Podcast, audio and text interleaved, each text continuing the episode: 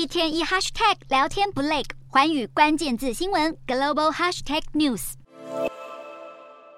现在中国的厌童症现象竟然在社会不断的蔓延，人们搭飞机、坐高铁，总会碰到一些比较吵闹或是失控的小朋友，在中国就会被冠上所谓的“熊孩子”的称号，听起来好像似乎有一点可爱，但其实是带有贬义的。中国厌童的现况现在越来越严重，也引发人民开始醒思，是否会进一步导致当前大陆年轻人不婚而且不生了呢？举例来说，大陆有一个作家苏小懒，他日前就在微博分享了他的亲身感受，在七月。底的时候，他带着自己的孩子搭乘从广州到珠海的动车的时候，还没有进入到车厢之内，就已经被乘务员给提醒了要管好你自己的小孩。后来进到座位上坐下之后，他的孩子只是安静的坐着而已，又再度的被提醒了一次。他认为根本就是歧视。中国厌童症是如何产生的呢？中国青年报也引述了评论者沈冰的文章称，这是在秩序还有公德的外衣之下，包裹着对儿童的戾气，还有对生育的厌恶，因此被当成了爽文来特别吸引流量的。事实上，我们看到类似的现象也发生在南韩，不是只有中国而已。在当地现在可以看到有越来越多的，不管是餐厅或者是咖啡厅门口挂着儿童进入区的这个标示，而过去十年禁止的这些营业场所更是一口气增长到了现在达到五百个左右。针对此，五月初的时候，一名南韩的国会议员他批评设置所谓的儿童进入区就是变相的排斥儿童，而且会让人开始更不愿意生小孩，而且也违背了国家提高。生育率的目标，这名议员他更呼吁商家废除所谓的儿童进入区，获得了部分餐厅业者的赞成。然而，还是有反对的声浪也不少。去年一项调查显示，有目前达到七成的受访者是赞成设立所谓的儿童进入区的。他们认为自己有被不被打扰的权利，而且生育率低有很多的原因跟儿童进入区是没有直接关系的。现在引发了双方的论战。